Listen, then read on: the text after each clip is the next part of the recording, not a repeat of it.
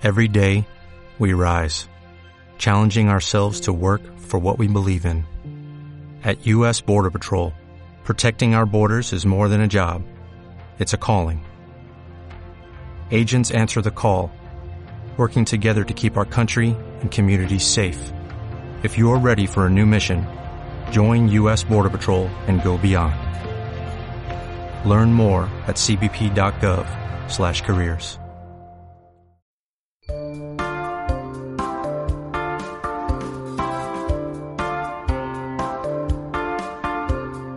Pilotando el tema.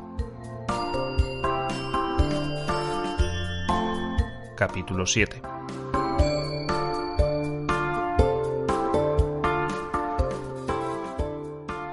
¿Eres tú el que dice de grabar? Dale. Pues efectivamente, como soy yo el que digo de grabar, ya me has hecho tu introducción al capítulo. Muchas gracias.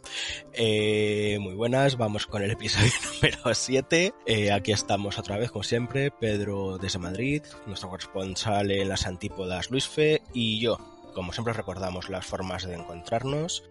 Estamos en Twitter y en Facebook buscando arroba pilotandote. Estamos también en, el, en nuestro blog, en pilotandoeltema.blogspot.com. Y también podéis encontrarnos en iBox y en Applecast buscando directamente pilotando el tema. Y como siempre vamos con tres temas, uno por cabeza, aunque hoy con eso de las cervezas podrían ser seis temas, porque yo les veo ya dobles. El primero va a ser Luis Fe, que nos va a hablar de todo aquello que siempre quisiste preguntar y no te atreviste cuando ibas en un avión. ¿Qué es ese ruidito que suena? Eh, cosas similares. Algo así. Y si ya te sabes todas las respuestas, le reenvías el podcast a ese colega que tienes que aplaude en cada aterrizaje para que deje de dar por saco. Eso es. El segundo tema eh, nos lo trae Pedro y van a ser tercios y no es de cerveza, aunque ya estoy diciendo que les veo dobles, pero bueno, tercios. Y yo voy a cerrar con otras dos anécdotas, porque como ya sé que me toca el último y estos os traen temas tan serios, para que no os durmáis, un par de anécdotas divertidas sobre una batalla aérea eh, del ejército del aire estadounidense contra el propio ejército del aire estadounidense sobre Los Ángeles y un bombardeo un tanto curioso, que nunca he sabido si se mete como guerra biológica, bacteriológica eh, o chiste de gila.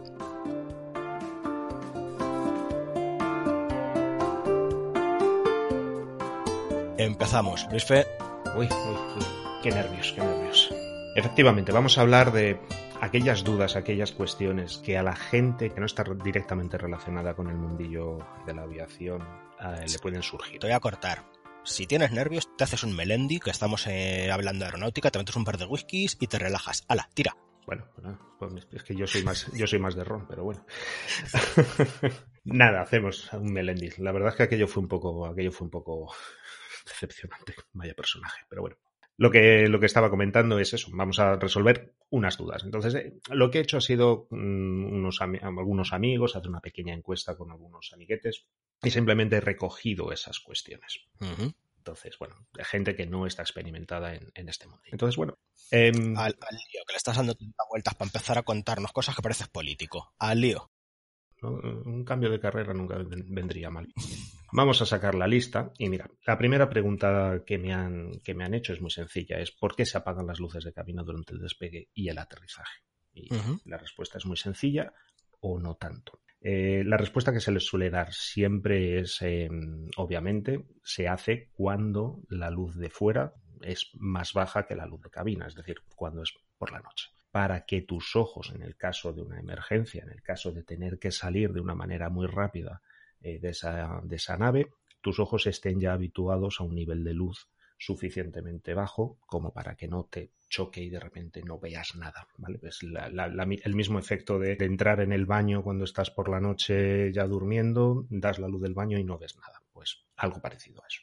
Y digo que no es tan sencillo por una razón, y es que he estado buscando y sí, el, procedimiento de, hacer, de bajar el brillo de las luces del interior de la cabina está en prácticamente todas las recomendaciones de la ICAO. Sin embargo, no he encontrado ningún requerimiento oficial, ningún requerimiento de hacerlo, efectivamente. Si algún oyente nos puede escribir, nos puede eh, contestar a esto. No he visto ningún requerimiento oficial para, para hacerlo. Entonces, Ninguna normativa que lo diga específicamente. no por certificación de, de, de ASA o de la FAA, no he visto absolutamente nada. Sabes, una, una cosa me viene a la cabeza cuando me han hecho, cuando me han hecho esta pregunta algunas veces. He llegado a oír que si la razón era para poder dar más, eh, para que los motores tuviesen más potencia durante el despegue y el aterrizaje.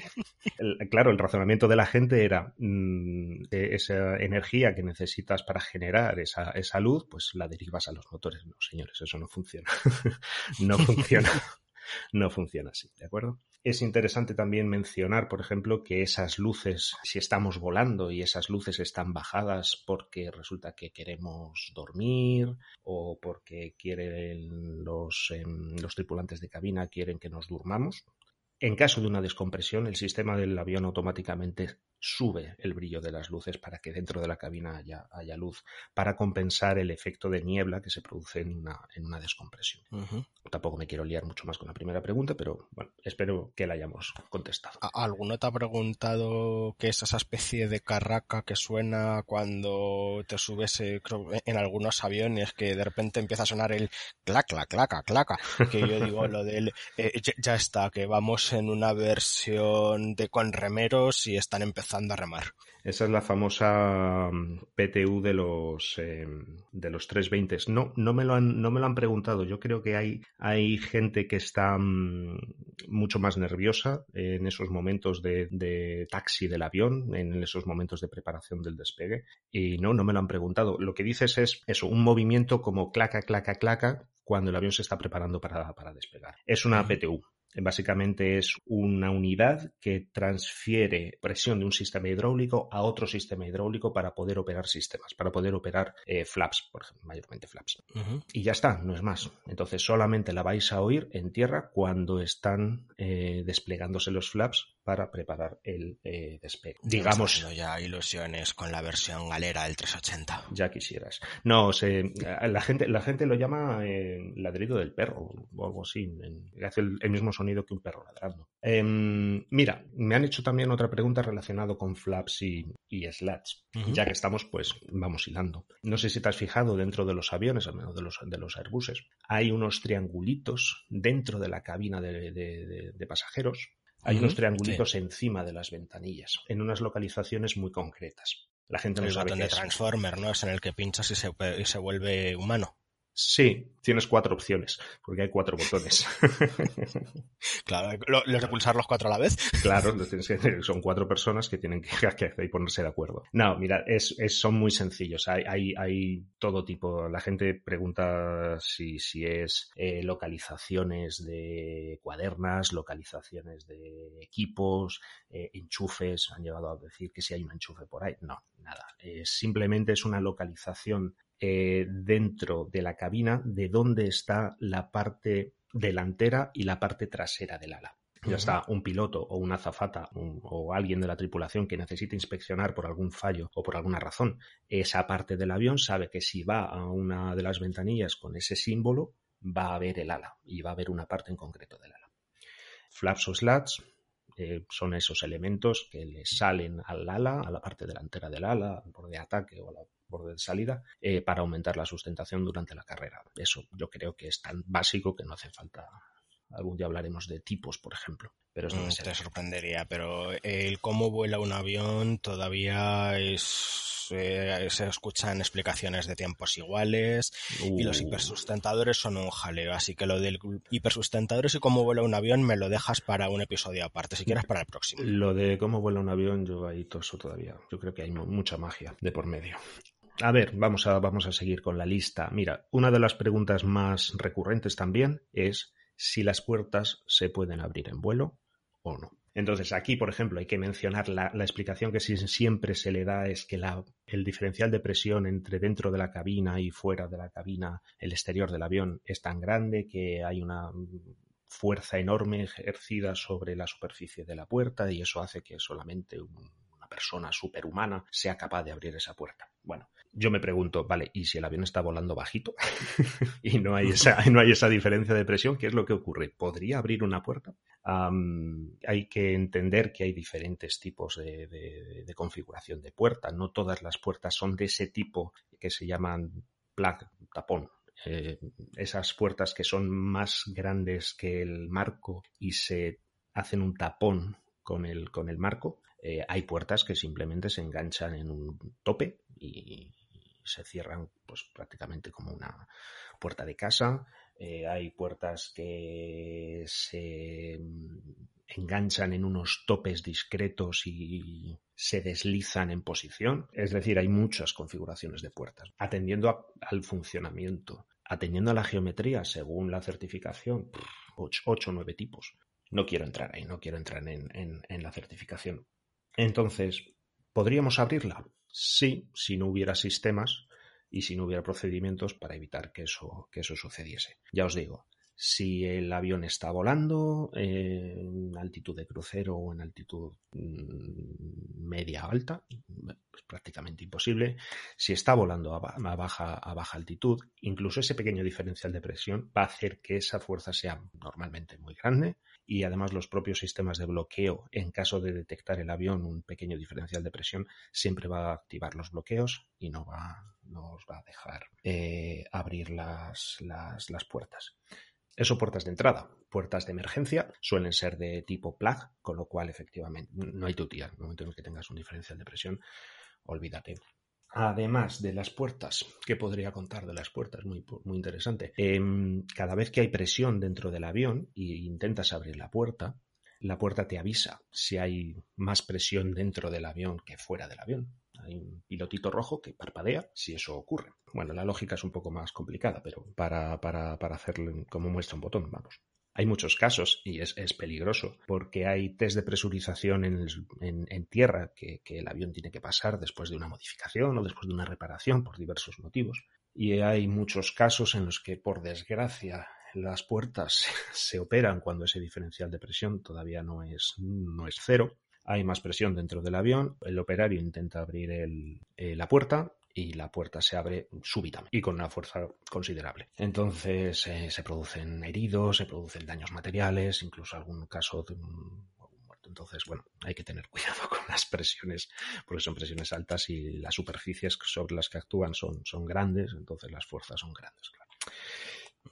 Más cositas. A ver, por ejemplo. Más preguntas, más preguntas. Más preguntas a nosotros.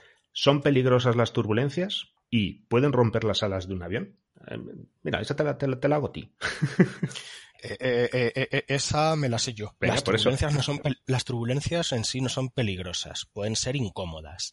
y puede ser, puede ser peligroso si te, te, dicen que te ates el cinturón y no te lo ates. Pero no porque al avión le vaya a pasar nada, sino porque si la turbulencia es muy fuerte te puedes dar con la cabeza contra el portamaletas. Y no es una exageración, ¿vale? Que hay imágenes que se ven de incidentes de cómo queda un avión después de una turbulencia fuerte. Entonces, una turbulencia en sí no es peligrosa es incómoda, es molesta, se va a mover y sobre todo yo lo, lo suelo comparar con carreteras con baches. Eh, cuando te metes en una carretera con baches, mm, si no es peligroso, es muy incómodo, pero como ves los baches y puedes anticiparte a ellos, los vas esquivando y sobre todo tú como pasajero estás, digamos, preparado, porque estás viendo el socavón y estás diciendo, venga, vale, cuando llegamos al socavón sé que tengo el socavón. En el avión no se ven. Aprietas el culete antes de llegar al socavón, claro. Efectivamente, en el avión no se ven, entonces te pillan a la sorpresa constantemente. Pero en sí, mm, como pasajero, no, no es peligroso, es muy molesto. Y desde el punto de vista estructural para el avión tampoco es peligroso porque cuando un avión se calcula se tienen en cuenta las peores cargas de operación y las peores cargas de operación no son las de crucero precisamente son pues eso las peores que te puedes encontrar y, y se le y además esas cargas se mayoran. Eso es. Y aparte de mayorarse eh, todavía se hace un último cálculo que es eh, lo que sería carga última. Es decir tú tienes las peores cargas que te puedas imaginar cuando se tienen en cuenta como hay ciertas incertidumbres de cálculo, de material, eh, se van incorporando una serie de factores de seguridad. Pues, por ejemplo, eh, un herraje se supone que, que tiene que aguantar un 15% más de lo que de verdad tiene que aguantar. O sea, se van acumulando factores de seguridad. Las cargas se mayoran. Y con eso se hacen, ya os digo, las peores cargas operativas que se puedan imaginar, que son más equivalentes a meterte en un huracán con un avión que un crucero tranquilo. Con lo cual, si aguantan un huracán, un crucero tranquilo más. Y con esas cargas, que es lo que se denomina carga límite, eh, el avión aguanta sin, sin, deformarse. Sin, deformarse. Sí, sí, deformación plástica. Y luego están eh, las cargas que se llaman últimas, que es todo eso que os hemos dicho, que ya está de por sí mayorado y que es como meterte en un huracán enorme, se multiplica por uno y medio y el avión tiene que aguantar sin romperse con lo cual eh, una turbulencia no te va a romper un avión. De hecho, para quien no sabe lo que estoy diciendo, puede buscar los vídeos de los cazadores huracanes americanos y van a ver cómo con un avión atraviesan de punta a punta un huracán. Y además es acojonante porque ves cómo se mueve todo el avión y cuando llegas al ojo es la calma absoluta y luego vuelve a empezar otra vez el, el, movimiento. Eso es. Además de todo lo que has dicho de que las cargas de maniobras, de las cargas de ráfaga, de carga límite, carga última, además luego se ensaya todas esas eh, incertidumbres que tienes a la hora de calcular y demás, luego haces un ensayo en el que ya rompes y ves realmente cuánto te aguanta esa estructura y esa, ese nivel tiene que estar por encima de lo que has calculado. Podéis ver, eh, os recomiendo que busquéis los ensayos de carga última de las salas del 350 o del 787, que son los más recientes, y podéis ver cómo eh, la punta de ala termina más de 10 metros por encima del punto de reposo antes de partir o sea, tranquilidad absoluta. Y esta pregunta nos hila con la siguiente. Dice, ¿cuáles son los peligros de volar en una tormenta? Volvemos a lo mismo para los pasajeros exactamente lo mismo que has dicho tú, eh, movimientos dentro de la cabina, no tener tu cinturón abrochado correctamente, darte un golpetazo contra el techo o que se te caiga un, pasajero que está paseando por el pasillo encima o el galley, etcétera, etcétera. O sea, ataros siempre eh, que estéis en vuestros asientos e intentar moveros lo menos posible por la cabina de un avión, por si acaso y pensad que en cabina llevan un radar meteorológico precisamente para que aquellas tormentas que son especialmente peligrosas, esquivarlas. Eso es, porque además para el avión sí que hay otras consideraciones aparte de las turbulencias que puede haber dentro de una tormenta, porque al final la tormenta eh, pueden estar a muy alta, alta cota, eh, por encima incluso de, de la cota de, crucero de un, de un eh, de un avión comercial normal, eh, actual, que suelen ser altas. Entonces vas a tener eh, asociados fenómenos de turbulencia seguro por las ascendencias y descendencias dentro del cúmulo nimbo. Pero además vas a tener granizos, vas a tener eh, hielos, vas a tener... Congelamiento, formación de hielo que te deforma el perfil aerodinámico, que eso ya hablamos con Michel Gordillo, con lo cual nos lo vamos a repetir. Os escucháis nuestras dos partes de con Michel que lo explica muy bien lo que pasa con el engelamiento y el hielo en las salas. Mm, pero vamos, que eh, no hay peligros y además impactos de rayo. Esa va a ser la siguiente pregunta. ¿Qué ocurre cuando un, avión recibe un impacto de rayo? Eh, sin embargo, sí que también hay peligros pues, de desorientación de pilotos en, en, caso de tormentas. Entonces, bueno, por eso, por regla general, con el radar se van esquivando y por eso es porque a veces tomas una ruta distinta, hay un pequeño desvío de la ruta normal, etcétera, etcétera en, aviación, cuando hablamos de, eh, cuando estuvimos hablando de las distintas capas que proponía la IATA de protección para el coronavirus, os hablamos del modelo de protección por capas. Entonces, eh, la aviación es segura porque tiene muchas capas. Una, el avión aguanta mucho más de lo que todos nos pensamos. Dos, eh, el piloto no va a meterse donde sabe que hay problemas porque ya tienes el radar para esquivarlo. Aparte, desde tierra los controladores te van dirigiendo y te van avisando. Son muchas capas de protección las que tienes y para tener un accidente eh, no es el fallo de una sola capa, es un cúmulo de errores. Eso, eh, no sé si se seguirá online. ¿Te acuerdas el del artículo de la cadena del error? Estaba, me parece, en la página web de Extractrio. No, no me, no, me suena. Si sigue online lo busco porque explica muy bien precisamente todo este tema de las cadenas de errores que pueden llegar a un, a un accidente. Sí, sí, vamos, pues son, son modelos que han estado dentro de la industria años y años y años y están muy, muy, desarrollados. Eh, sin embargo, me viene, me viene un vuelo a la cabeza, pero bueno. una última cosa ya para cerrar el tema este. Eh, pensemos del tema de los errores, porque nos queda el del impacto de rayo y que me dejéis algo de tiempo para hablar de mi libro. Eh, el tema de, de la aviación y la seguridad. Eh, en la aviación se asume, se parte de una base muy conservadora y es saber que el fallo existe. O sea, no se asume que no van a existir fallos se asume que el fallo existe y se sabe.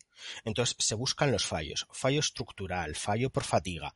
Pues se hace una serie de análisis de estructurales y de fatiga y se busca cómo prevenir el fallo, se busca la redundancia para que haya camino múltiple de cargas, eh, electrónica, informática, igual, eh, pues eh, si no recuerdo mal, el triple 7 tiene tres procesadores totalmente distintos con tres sistemas operativos totalmente distintos, eh, con lo cual es totalmente redundante. El famoso tubo Pitot que el 737 MAX no tenía sistema redundante, pues igual, al menos en Airbus, eh, es un sistema que se lleva por triplicado. Cualquier cosa se hace pensando en que el fallo existe. Entonces, de ahí la protección por capas. El, como sabes que el fallo va a existir, se ponen muchas capas para evitar llegar al, fallo. Sí, para que la probabilidad de fallo sea prácticamente infinitesimal. Y vamos al tema del impacto de rayo. ¿Qué pasa si alcanza el rayo al avión? En principio, nada. un rayo, un rayo tiene, tiene es, muy, es muy alta la probabilidad de que a un avión le, impacte, un rayo. Quiero recordar que de media estaba en torno a un impacto cada 3.000, 4.000 eh, horas de vuelo. O sea que es muy, muy, muy común y no pasa absolutamente nada. Es decir, hay un pequeño daño porque los efectos directos del, del, rayo, pues eh, efectos térmicos, efectos acústicos, efectos eléctricos, generan daños en el, en el avión, pero esos daños se reparan y ya está, porque la estructura del avión y los sistemas del avión están diseñados para asumir esos daños. ¿vale? Eh, la estructura por una la estructura, en los aviones que son metálicos se da lo que se llama eh, el efecto de caja de Faraday. Eh, la carga se redistribuye alrededor y, y el rayo lo, pues, simplemente atraviesa el avión, por lo que está dentro no pasa nada. En los de fibra de carbono, que es la siguiente pregunta, que digan lo del ya, y los aviones de plástico, bueno, los aviones de plástico eh, llevan embebida una malla de bronce que hace el efecto metálico. Entonces se produce un daño muy, muy localizado que se puede identificar como una zona en la que está ligeramente quemada, que es la zona alrededor del impacto de rayo. Pero no es mayor problemático que tener una bolladura o cualquier otro tipo de daño común. Se aterriza, eh, se repara según SRM, si está fuera de SRM se contacta al fabricante y te dice cómo repararlo, pero digamos que es una reparación común, normal y corriente y contemplada de forma normal, no es algo excepcional. Eso es, pero todo esto se, se, produce en esos efectos prácticamente eh, nimios y, despreciables porque eh, durante la fase de diseño los requerimientos de diseño de esas estructuras y de esos sistemas son muy específicos, son muy detallados eh, para cumplir resistencias máximas entre partes de la estructura, distancias mínimas perdón, entre determinados mazos o determinados cables o determinados equipos hasta, la estructura. Hasta el, tipo, hasta el tipo de remache a utilizar en según qué zonas para poder permitir el paso de corriente. Efectivamente, son, requerimientos muy, muy, muy específicos para asegurarnos de que nada pase. He estado consultando precisamente por esto eh, la, base de datos de, de seguridad y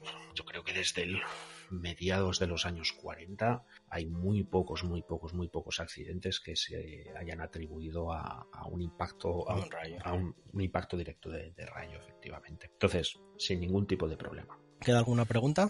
Quedan bastantes preguntas, entonces podemos hacer un volumen 2 eh, junto con algunas de las preguntas que los oyentes nos quieran mandar. Pues mira, podemos hacer tranquilamente un volumen 2, un volumen 3 en función de lo que vayamos recibiendo. Vale, entonces nos ocupa, no, dejamos solucionadas, digamos, las principales, las más comunes y las que atienden, digamos, a más gravedad. Eso es.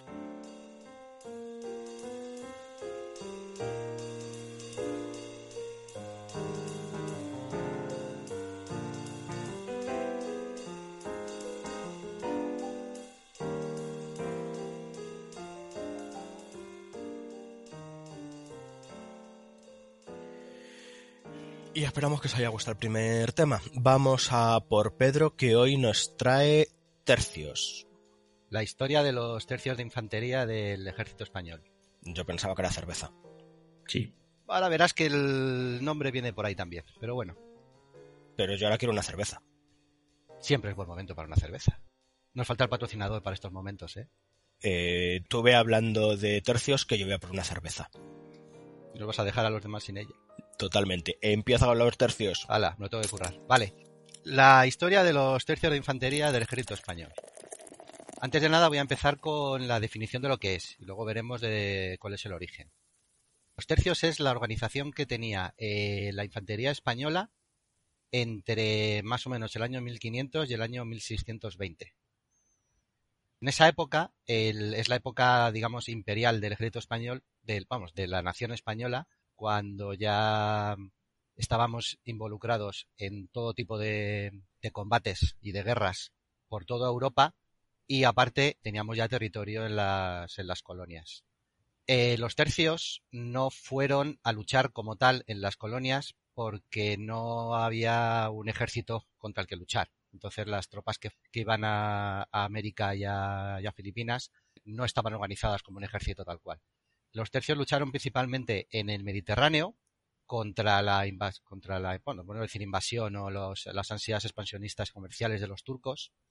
En la península de Italia, donde se luchaba principalmente con Francia por el poder y en algunos momentos incluso contra el papado, pero sobre todo en el norte de Europa, en las guerras de religión contra los, los ejércitos protestantes y donde más famosos, que son los que le han dado el nombre, en Flandes, en las provincias de Bélgica y Holanda. El origen del, del nombre. Por un lado dicen que se llamaba tercio porque estaba organizado por, estaba compuesto de 3.000 peones. El peón es el, era el soldado de infantería. Y por otro lado dicen que es un tercio porque la unidad estaba dividida en tres partes iguales. Por un lado estaban los piqueros, armados con las lanzas alemanas. Por otro Las lado, picas. las picas. Por otro lado, los que llamaban escudados, que básicamente eran espadas y escudos, que eso la gente no tiene en la cabeza la imagen de tercios con espadas y escudos en plan medieval. Y luego, A, a mí se me viene a la cabeza los romanos con el escudo de Gladius. pues ahora lo veremos más parecido a los bárbaros.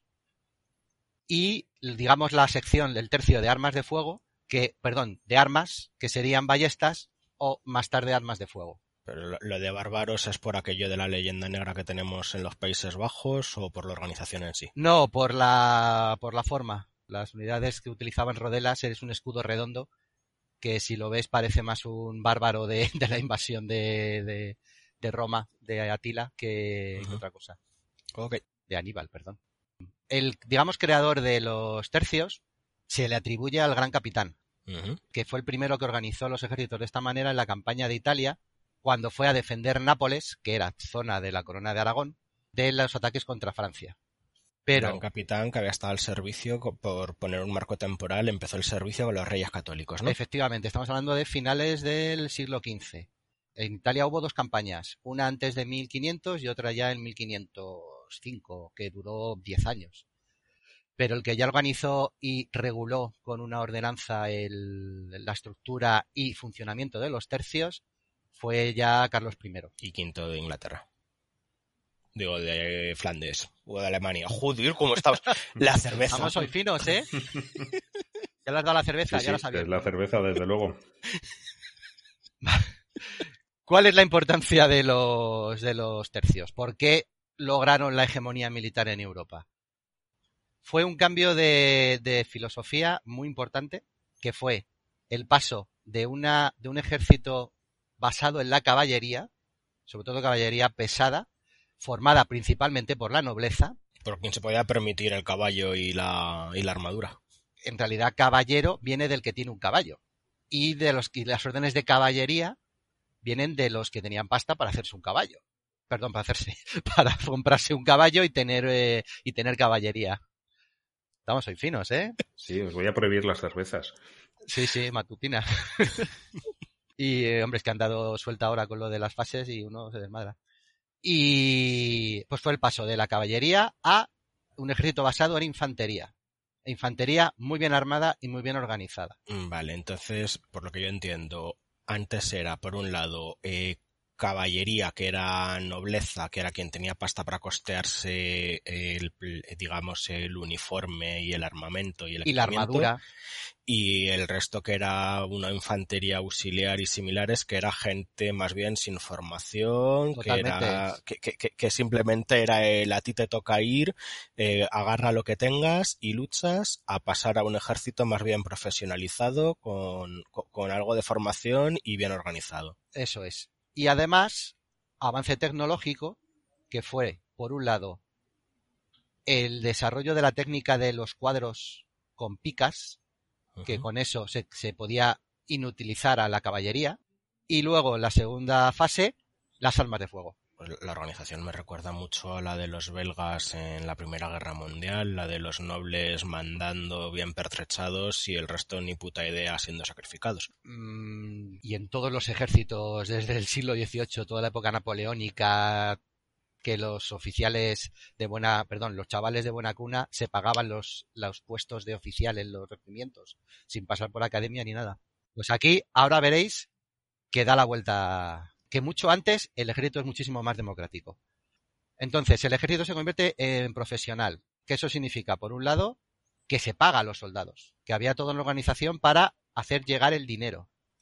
Además, ya por una cuestión de época, se permitían los saqueos. La mayor parte de las batallas de, de esta época eran de asedio, era de sitios. Entonces, una vez que caía la plaza sitiada, se abrían las puertas y aquello era arramplar con lo que se pudiera. Entonces había muchísimo dinero en movimiento. Por un lado, tener que pagar a la gente hasta que hubiera una- un combate y pudieran saquear. Y por otro lado, eh, la parte de hacer fortuna a base de saqueo. Que eso, mm, el tema del saqueo no era específico, digamos, de los tercios españoles. Yo lo que conozco, el saqueo era lo que estaban esperando todas las tropas de todos los ejércitos en cuanto caía una ciudad. Eh, era, digamos, parte en sí de la guerra. Saquear, sembrar el tembro, el, el terror y, una especie de guerra psicológica de, mm, sabéis que después de perder lo que viene es que os vamos a dar por saco hasta de carne y identidad y Y os vamos a dejar en pañales. Y la ciudad, si tiene suerte, no la queman. Pues era robar, saquear, matar, violar y por último quemar para que no quedara nada. En esta época, como ya había mucho componente comercial, yo creo que no se quemaba. Sí que se saqueaba, pero lo que es la historia- las infraestructuras de las ciudades les, les interesaba mantenerlas en pie. Pero bueno, Sobre todo en Flandes. Sí, pero a lo, a lo que voy me refiero que no es algo específico del ejército español, que No, la no, leyenda es- negra lo vende como que tal, pero que es algo casi, digamos, cultural de la época. Era, parte era parte de la forma de hacer guerra. Después sí. de la derrota venía el saqueo. exacto. Y en la época medieval, eh, uno o dos siglos antes, gran parte de, la, de las razones para entrar en guerra con la ciudad de al lado era saquearla y destruirla para quitarte un enemigo. No era vencer a, yo qué sé, no era vencer Milán a Florencia, era quemar y destruir Florencia. Era un concepto distinto. Otro punto que todo el mundo cree es que los tercios estaban compuestos totalmente por españoles. Y no es así, no era así. Por origen había españoles, había muchísimos italianos, porque la mitad de la península de Italia era, era corona, pertenecía a la corona española. Y luego además muchísimos alemanes católicos que apoyaban a los reyes católicos de España. Es más, menos de la mitad eran españoles. Lo único que con el tiempo, es verdad que cuando fue avanzando la historia, van cambiando las alianzas y cada vez eran más, más españoles, solo españoles, pero al principio eh, había una mezcla y los españoles eran casi minoría. Bueno, siempre sale mucho mejor tener eh, mercenarios aliados o adeptos por mera religión de católicos contra protestantes eh, y recogerlos de los países vecinos, como puede ser Alemania, que está mucho más cerca de Países Bajos, Claro, están que, al lado ya. que- que- que hacerse todo lo que llaman el camino español, que era salir de España, atravesar hasta Italia y subir desde Italia caminando hasta los Países Bajos. Ujú.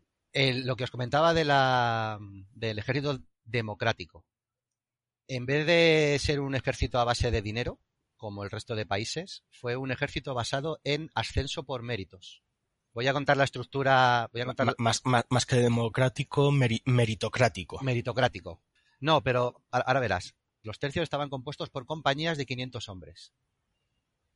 Lo- el capitán de la compañía era elegido por unanimidad, por, acuerdo, entre los suboficiales más veteranos. Al segundo que le elegían se convertía en el alférez, que era el segundo al mando, que tenía el gran honor de llevar la bandera en combate. Por eso ahora, todavía, en el ejército español, las banderas siempre las llevan oficiales. Luego, para el control de la tropa, había un sargento, solo un sargento por 500 hombres, que tenía varios cabos, que eran los, los, eh, los que se ocupaban de la instrucción y de mantener la disciplina. Luego, por encima de las compañías, el que lleva, el jefe de un tercio era el, el maestre de campo, que era uno de los capitanes y era elegido por el resto de capitanes y tenía que darle el visto bueno el rey. Con lo cual estamos viendo que podía ser el mismísimo marqués de Bobadilla que tenías que currarte el llegar hasta arriba. Hombre, tenías más amigos que a lo mejor te podían, digamos, eh, dirigir un poquito más, pero al final tenías que ganártelo. Si llegabas allí a probar a luchar y eras un paquete, no subías. No, de hecho igual acababas muerto por, por paquete. O, o, por paquete o porque alguno te tuviera algún, algún, ¿cómo es? Eh, fuego amigo. Eh, el, el, famoso fragging de Vietnam, ¿no? Eso es. Y, ya no, no ha habido ahora en Irak y Afganistán. bueno, ya hablaremos del fragging en otro capítulo, Eso que también da, da, para mucho. Luego tenían eh, otras figuras, aparte ya no, digamos, no, organiza, no, no de combate. Había un sargento mayor que era el jefe de los sargentos, que era el, el encargado de, principalmente, de mantener la disciplina. Para mantener la salud eh, espiritual de, los, de las tropas en, en, en, un ejército al mando de su muy católica majestad, el rey de España, había un capellán mayor, que es el que organizaba uh -huh. las misas, y luego había capellanes en las compañías. Y lo más interesante de, la, de los tercios es la organización de la intendencia y administración fue la primera vez que se creó el, la figura del furriel. Había un furriel mayor y luego había los cabos furrieles, que es una expresión que todavía se utiliza, que es básicamente el cabo de intendencia. El ejército proporcionaba al soldado cama, vestido, comida y un servicio médico, que se lo quitaban del sueldo.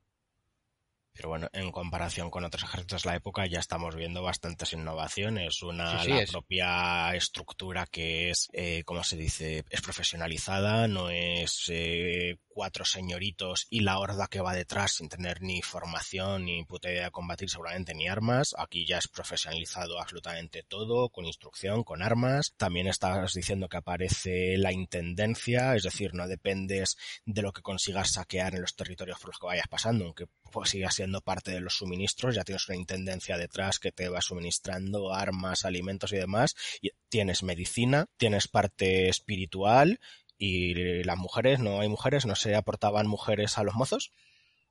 Si quería un soldado, podía llevarse a la familia. Lo que pasa es que, claro, es una vida bastante dura. Es que eso es lo que quería ir, que es otra de las peculiaridades que la gente no suele conocer, que se les imagina solo el soldado, pero que algunos llevaban a la familia detrás. Eso es. Y hay un, hay un punto muy importante, social, que era la atención a las viudas y a los huérfanos. Todos los soldados, aparte de su, digamos, eh, lo que tenían que pagar por, por, por pertenecer al ejército, lo que hemos comentado antes de la cama, el vestido, daban el que llamaban el real de limosna, que era un montepío para dar una especie de pensión a las viudas y a los huérfanos, que además se nutría de parte de la venta de parte de lo que saqueaban en las, en las ciudades. Es parecido entonces a, la organización de los sindicatos que había eh, al comienzo, en el siglo XIX-XX, ¿no? El que la, la, bolsa común que se iba haciendo para poder mantener a quien se quedaba sin nada. Eso es. Pues estamos hablando ya a principios del siglo XVI, que ya había un, una estructura social en la que se pensaba en todas las necesidades del soldado. Luego empezó en esta época a utilizarse la música para, bueno, acompañaba la música a los tercios con dos, con dos funciones. Por un lado, marcar el ritmo de marcha, como se ha hecho siempre, uh -huh. y por otro lado, dar las órdenes. Pues yo pensaba que eso era más antiguo, ¿no se hacía ya en galeras con flautas y demás? En galeras es con tambores, pero es para el ritmo de, de la boga, del remado. En esta época, para los eh, para unidades de infantería, había pífanos y había tambores, la flauta pífano, la, la flauta chiquitita, los tambores para que se oyera bien. El tambor mayor llevaba una porra, que es como se ve ahora en España se ha perdido, pero en los países sajones el jefe de la banda militar lleva un bastón enorme con la cabeza de plata gigante y, va marcando el ritmo. Pues eh, esa porra, de ahí viene la expresión irse a la porra. Era un castigo que hacían a, que daban a los, eh, a los que infringían alguna de las normas y le decían, te vas esta noche a hacer guardia a la porra. Esa es la porra. Curioso el origen. Sí. Otra característica del ejército meritocrático es que un soldado podía presentarse allí, pero claro, decían, bueno, em, ¿y tú qué traes? No, yo acabo de salir del pueblo y estoy aquí. Dice, pues ahora coge una pica y ya está. Y es lo que le daban de base. Tenía que ir consiguiendo las armas a base de cogérsela a muertos de tu lado o del otro para poder avanzar. O de ahorrar y comprarla. O de ahorrar y comprarla a base de los saqueos. Entonces, el soldado más básico era el pica seca, que venía con su ropa, le daban una pica de cuatro metros y un morrión, el casco metálico, para protección. El siguiente nivel era el pica armada, que es llamado coselete, que llevaba una pica más grande de cinco metros y llevaba, aparte del morrión, peto, espaldar y gola. Es decir, una, armadura de, de pecho los que eran los que formaban, los picarmadas formaban el núcleo de los, de los frontales de los, de los cuadros. Y los picaseca iban entremezclados entre ellos porque lógicamente aguantaban menos los ataques. El siguiente, según fueran consiguiendo material, eran los rodeleros, que son los soldados de espada, que llevaban en una mano una espada y en el otro un escudo redondo que se llama rodela, de ahí su nombre. Por eso decía lo de la forma de bárbaros, porque al final no te imaginas un soldado del siglo XVI con una espada y un escudo, escudo redondo que parece casi hasta griego. Mm, bueno, eso es porque no han leído a, esta Pérez Reverte y a, la Triste, que es espadachín y es de tercios. Sí, efectivamente. Eh, la función de los picasecas, vamos, de las picas en general es aguantar en los cuadros las cargas de la artillería, perdón, de la artillería, de la caballería y de las picas del, del otro cuadro, porque al final los cuadros de enemigos, porque esta, esta técnica fue extendiéndose en todos los países, eh, las, los cuadros enemigos se acercaban y con las picas se cruzaban, intentaban eh, clavarse entre ellos, y los rodeleros lo que hacían era atravesar los, los bosques de picas y meterse en los cuadros enemigos básicamente los picasecas hacen la formación esta que parece un erizo, que se les ve con el pie a tierra y las, y las picas que eran además larguísimas para poder sobresalir bien por delante de las primeras filas, con la pica clavada en el suelo y, y en plan erizo para desmontar a toda la caballería que se acercara dispuesta a cargar. Y ensartar a los de la infantería contraria que también estaban en cuadro también con, también con las picas. Al final se montaba un bosque de picas en dos direcciones, en, ambos sentidos. Y la expresión no valer un pito, o me importa un pito, viene de esta época. Eh, los hijos de los soldados, porque estas campañas podían durar 10 años.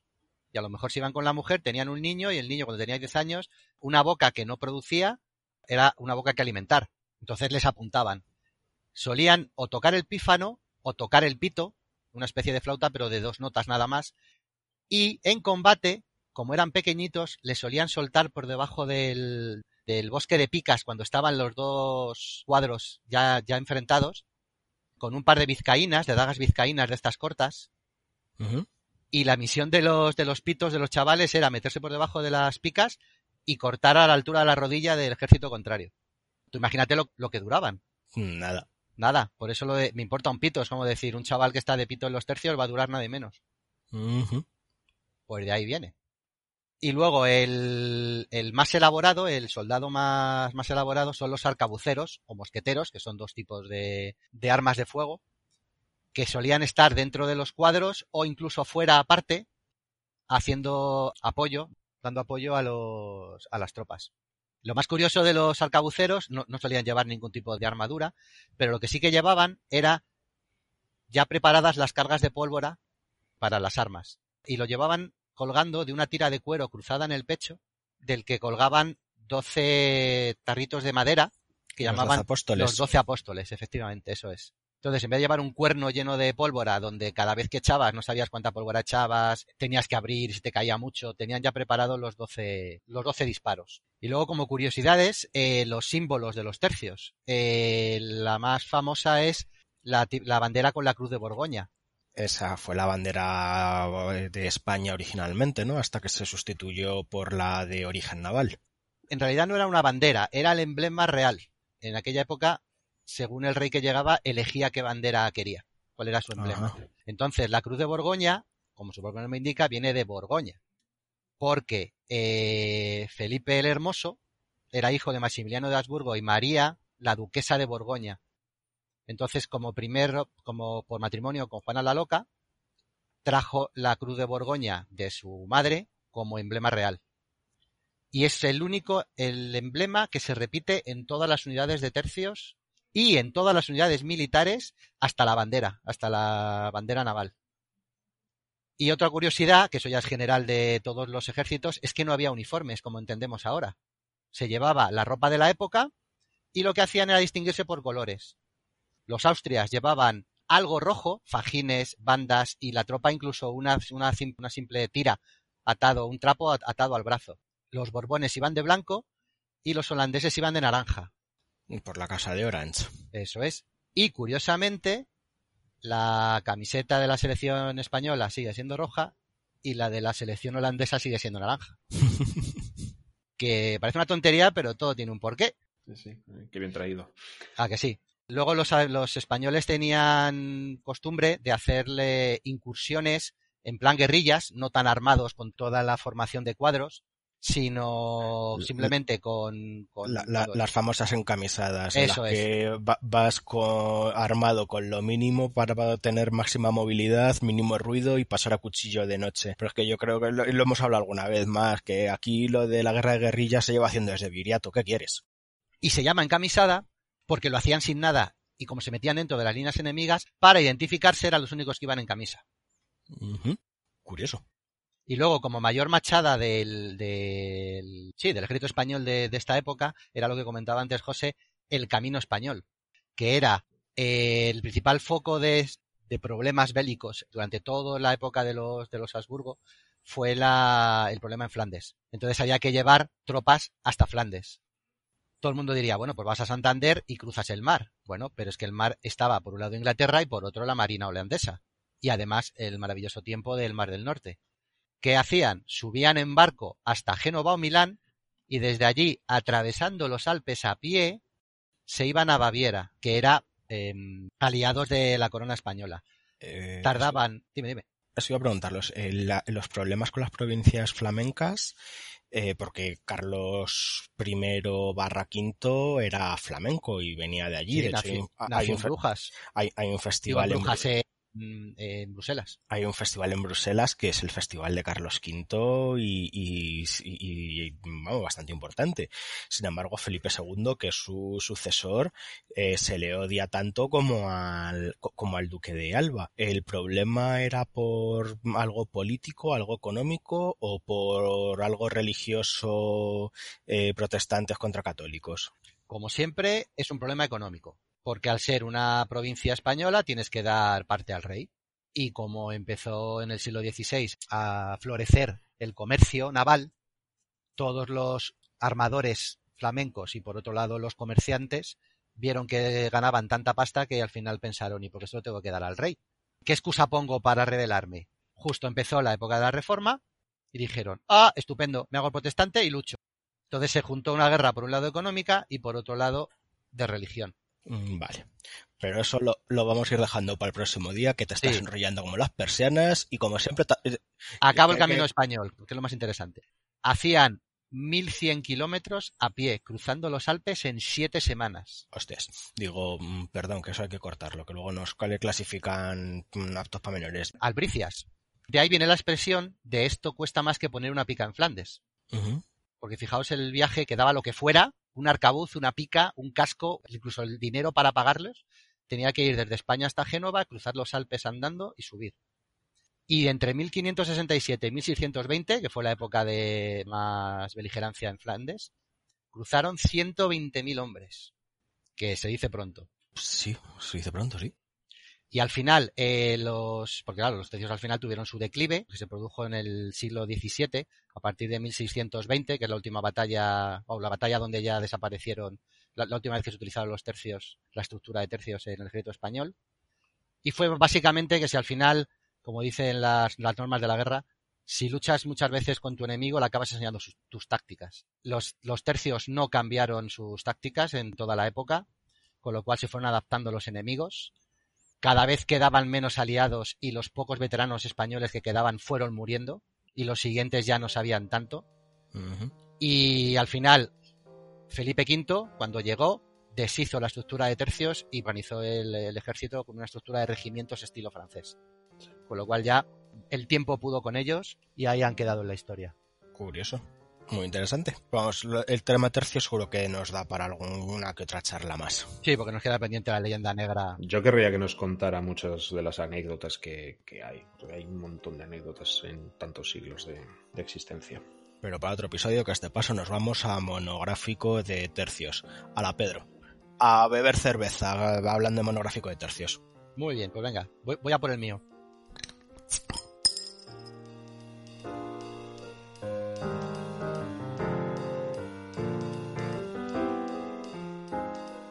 Pasamos a mi libro.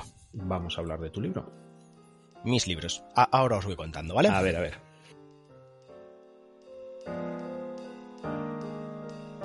El otro día cuando hablé de anécdotas curiosas que parecían casi más bien bromas de Gila, parece que gustaron, así que voy a continuar con un par de ellas así curiosas. A ver. Una de ellas se da en la guerra de Vietnam. Y es cómo se celebró que se habían lanzado no sé cuántos millones de libras de bombas sobre Vietnam. Y fue nada más y nada menos que lanzando un retrete. Un retrete.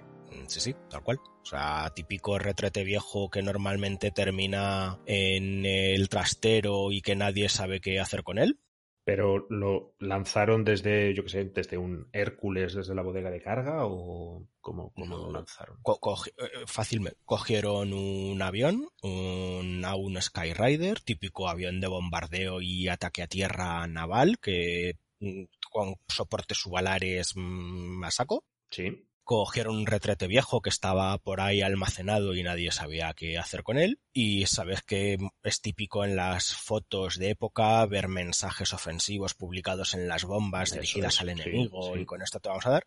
Pues alguien decidió que, mejor mensaje ofensivo que coger una taza del váter eh, adaptarle una fuste de bombas para mm, poder colgarla del pilón más externo de la 1 y mm, tirárselo al enemigo.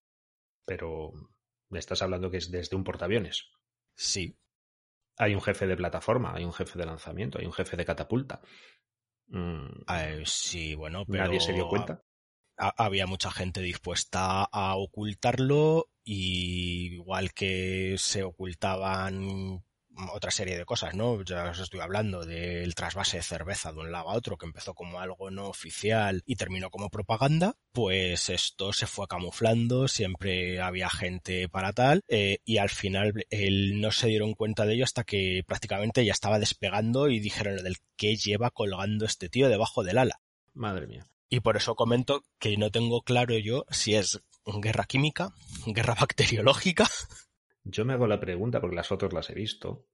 ¿Iría centrado? Es decir, ¿llevaría otro en el otro, en el otro semiala? Eh, no, de hecho, eh, el avión este muchas veces iba con cargas asimétricas y en este caso simplemente llevaba uno que parece ser que hasta silbó cuando caía, o eso comentan los pilotos. Madre mía debió ser algo así como la versión de las sirenas de Jericó del Stuka, pero la, la versión de mierda, digamos. Porque según caía, iba silbando. ¿Sabemos, ¿Sabemos qué objetivo tenía? Quiero decir, ¿cuál, fue el objetivo atacado? Pues es una misión sobre el delta del Mekong de Vietnam, así que imagino que sería una misión rutinaria más. Pues que como en la guerra de Vietnam no había bombardeo, eh, objetivos precisos, no es como la Segunda Guerra Mundial, que era del vamos a atacar esta fábrica, vamos a atacar. Mm, era una misión rutinaria de las que hacían sobre el, e, e, el delta. Hay otra curiosidad de esta época y es que eh, las bombas que se estaban utilizando eran las habían aligerado tanto de peso que no eran eficaces contra puentes. Eh, entonces, cuando las tiraban contra los puentes, eh, rebotaban, se caían y no les hacían ni cosquillas al puente. Entonces, en algún portaaviones que había servido en, en la Segunda Guerra Mundial, encontraron viejas bombas de 2.000 libras, las que habían llevado los SBD y los Helldiver, y se las pusieron a los F-8F Crusader con lo cual es, es, una imagen curiosa esa mezcla de la bomba retro de 2000 kilos en un caza moderno a reacción que le debía hacer un daño a la aerodinámica horroroso. Eh, y supongo que al que se le ocurrió integrarlo dijo lo del que esto salga bien, que esto salga bien, que esto salga bien. Ya te digo que el impacto aerodinámico menor que era del retrete. Eh, pero el impacto en el suelo bastante mayor. Bastante mayor, sí. Desde luego.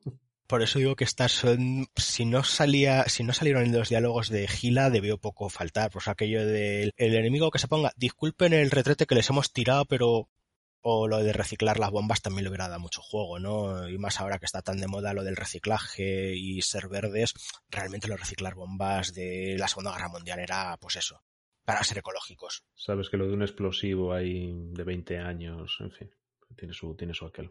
Sí, pues que igual con la de 2.000 libras importaba más el impacto directo y el agujero que dejaban las 2.000 libras, que son casi 1.000 kilos, mm. que la propia explosión.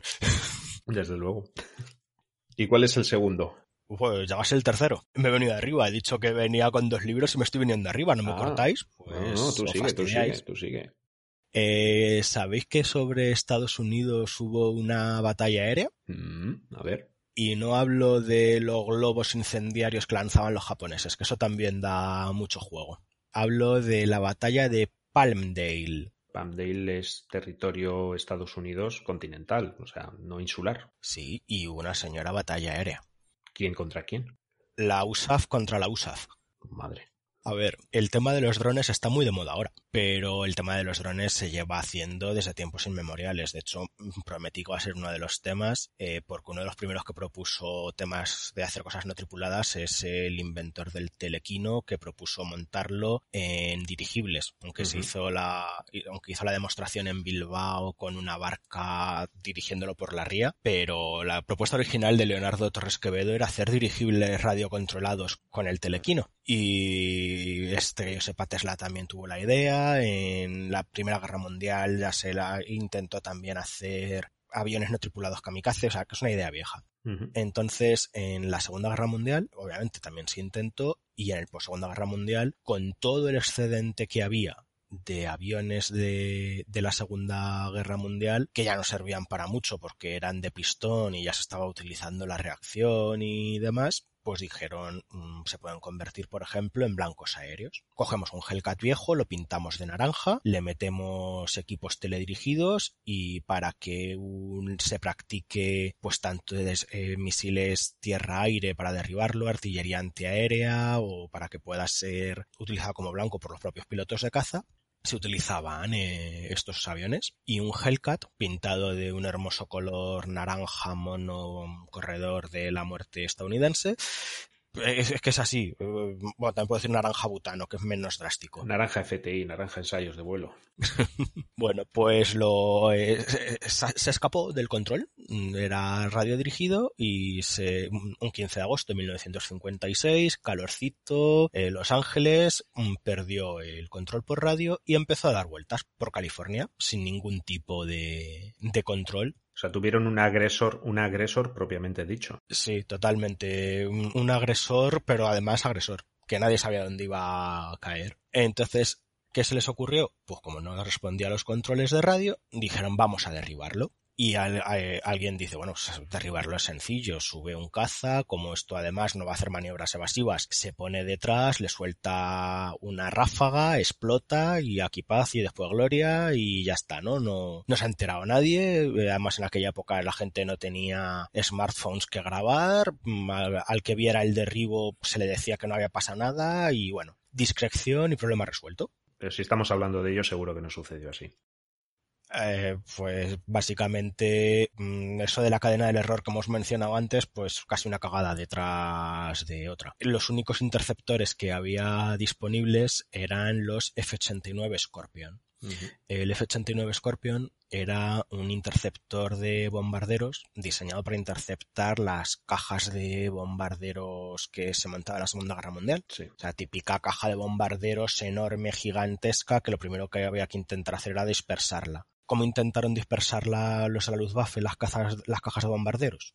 con cohetes, ¿no? Se Sí. tiraban los cohetes y las propias explosiones, el miedo, iban dispersándolos, se abría y luego entraban los cazas con ametralladoras para atacar. Pues mm, los americanos les gustó la idea y tenían un interceptor, que era este, el, el F-89, que estaba basado en, en el T-33, un avión de entrenamiento eh, basado a su vez en el F-80. En el Museo del Aire tenemos un ejemplar, se, puede ver, es, es muy característico, tiene una mezcla de características de caza de la Segunda Guerra Mundial y caza moderno, con una ala casi recta, con eh, depósitos lanzables en punta de ala, ya es muy curioso. Esa generación puente de cazas de pistón y, y cazas de, de, reacción. Y estaba armado única y exclusivamente con cohetes.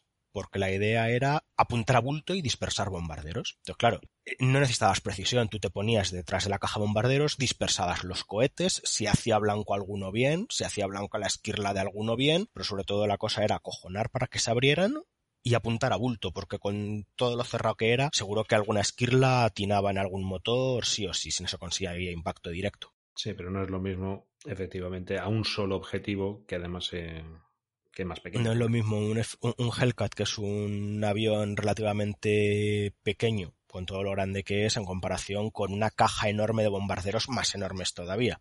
Eh, entonces lo que hicieron los pilotos de caza fue ir sembrando incendios alrededor de, de, la ciudad, porque según iban disparando los cohetes, pues no hacían blanco, pero al caer a tierra eh, causaban incendios. Casi tan eficaz como la bomba de murciélagos incendiarios, que les pasó algo, algo parecido. Madre mía.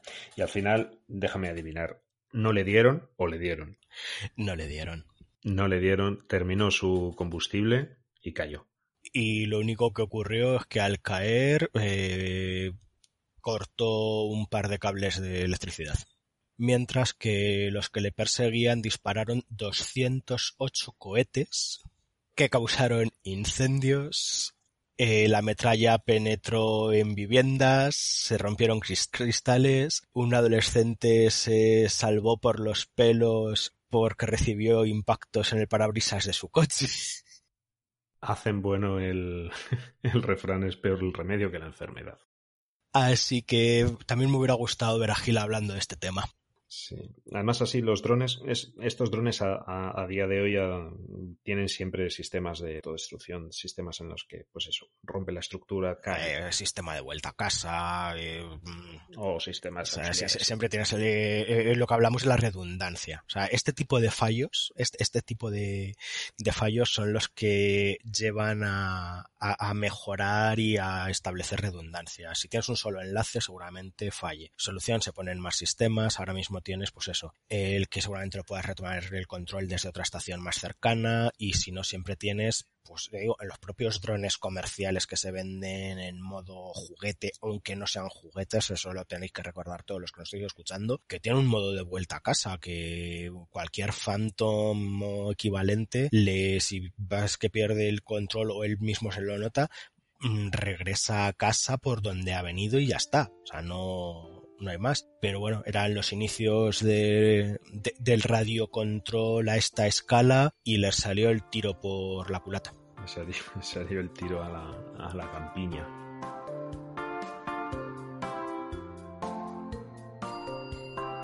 Y hasta aquí hemos llegado hoy. Pues nada, vamos a recordar dónde estamos, dónde nos pueden encontrar y vámonos a tomar esas cervezas. En Madrid y en Australia, ¿no? Eh, sí, bueno, yo, yo, estoy dispuesto a recibir a todos nuestros oyentes que se quieran venir por aquí cuando abran fronteras. Mm, te va a salir caro. He dicho recibir. bueno, y en las redes nos podéis encontrar en Facebook y en Twitter, en arroba pilotándote. Sí, también estamos en el blog, en pilotandoeltema.blogspot.com y también ¿Y en estamos en, en iVoox y en Apple Podcast también. La del podcast es nuevo, ¿no? Sí, por fin. Ya sabes que Apple tiene que decidir si un podcast es digno o no y nos ha considerado dignos, nos ha bendecido con su, con su aprobación y ahí estamos. Qué guay. Bueno, pues nada, así ya sabéis cómo no perderos ni uno. Así que hasta la próxima, que os avisará vuestro suscriptor de podcast que ya estamos otra vez en el aire. Nunca mejor dicho. Estoy como es algo con los chistes. La cerveza hay que dejarla para después. Sí, coincido. Estoy de acuerdo. hasta luego. Adiós.